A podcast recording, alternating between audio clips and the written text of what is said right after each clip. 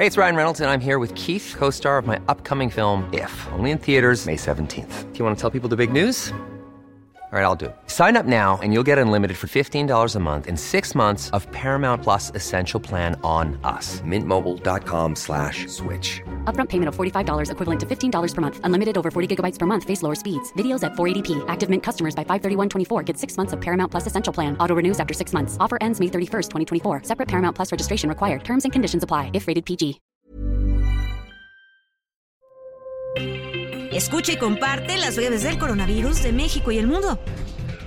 De acuerdo con la Secretaría de Salud, este jueves 30 de junio, México reporta en las últimas 24 horas 24.537 contagios de COVID-19, lo que suma 6.034.602 casos totales. Y también informó que se registraron 47 muertes por la enfermedad, con lo que el país acumula 325.716 decesos.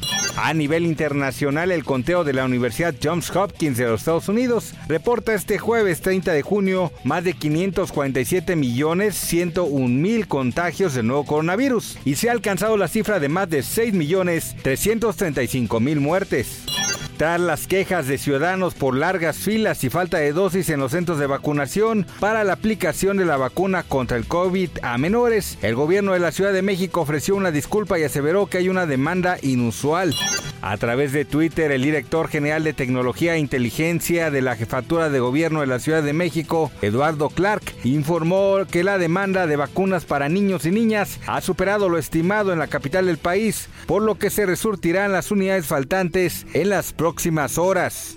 El gobierno de la Ciudad de México informó que a partir de mañana se incrementará a 55 el número de unidades de salud disponibles para la vacunación de niñas y niños de 11 años cumplidos y de 10 años que vayan a cumplir los 11 antes del 31 de diciembre de 2022, con el propósito de atender la alta demanda que se ha registrado en los últimos días en las sedes de las 16 alcaldías. El gobernador electo de Tamaulipas, Américo Villarreal, dio a conocer la mañana de este jueves que dio positivo a la prueba de COVID-19, por lo que continuará sus actividades pero de manera aislada en su domicilio de esta capital.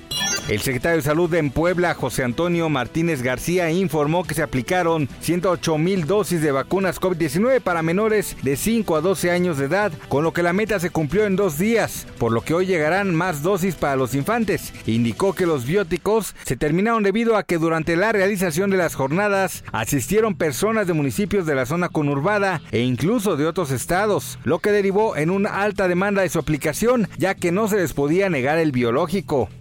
Pfizer dijo este jueves que solicitó la aprobación en Estados Unidos para el uso generalizado de su tratamiento antiviral oral Paxlovid contra el COVID-19, que actualmente está disponible bajo una autorización de uso de emergencia. La farmacéutica alemana BioNTech y la gigante estadounidense Pfizer dijeron este miércoles que en el segundo semestre de este año comenzarán las pruebas en humanos de vacunas de próxima generación que protegen contra una amplia variedad de coronavirus. Más información del coronavirus, visita elheraldodemexico.com.mx y nuestras redes sociales. When you make decisions for your company, you look for the no-brainers. If you have a lot of mailing to do, stamps.com is the ultimate no-brainer. Use the stamps.com mobile app to mail everything you need to keep your business running with up to 89% off USPS and UPS. Make the same no-brainer decision as over 1 million other businesses with stamps.com. Use code program for a special offer. That's stamps.com, code program.